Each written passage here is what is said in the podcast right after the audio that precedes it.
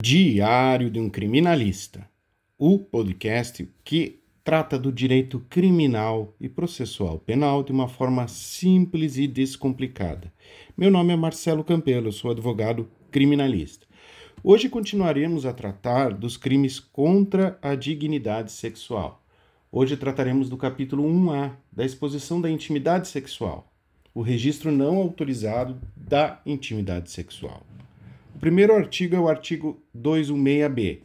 Produzir, fotografar, filmar ou registrar por, por qualquer meio conteúdo com cena de nudez ou ato sexual ou libidinoso de caráter íntimo e privado, sem autorização dos participantes.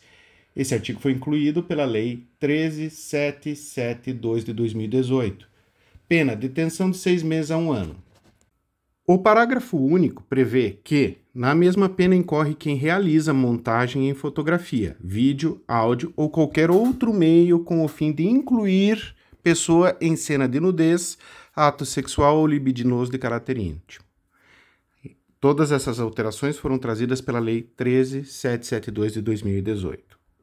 A lei penal visa proteger a intimidade, a honra, a imagem como desdobramentos do direito da personalidade, os quais são essenciais para a dignidade da pessoa humana. No crime, apenas as pessoas maiores de 18 anos podem ser vítimas, porque o Estatuto da Criança e do Adolescente prevê já em seu artigo 240 um crime similar. Elemento essencial para a configuração é o não consentimento a exposição de imagens íntimas sem a outra pessoa concordar. O crime procede-se mediante ação pública incondicionada, o que significa que a vítima não terá condições de retirar a queixa. A partir do momento que ela fez o BO, respondeu e foi instaurado o inquérito, quem decide se aciona ou não é o Ministério Público. Nos casos do artigo 216b, é necessário haver a perícia sobre o material coletado. Claro que, em não havendo a perícia, se houverem outros indícios que corroborem com, os, com o vídeo, com a fotografia porventura realizada, podem servir de prova.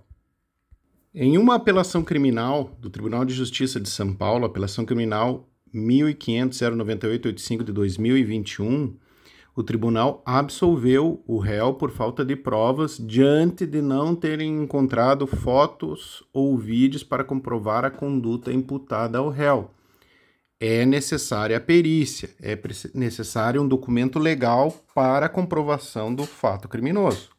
A conduta prevista nesse artigo do Código Penal ocorre em demasia e as redes sociais poderiam filtrar e denunciar.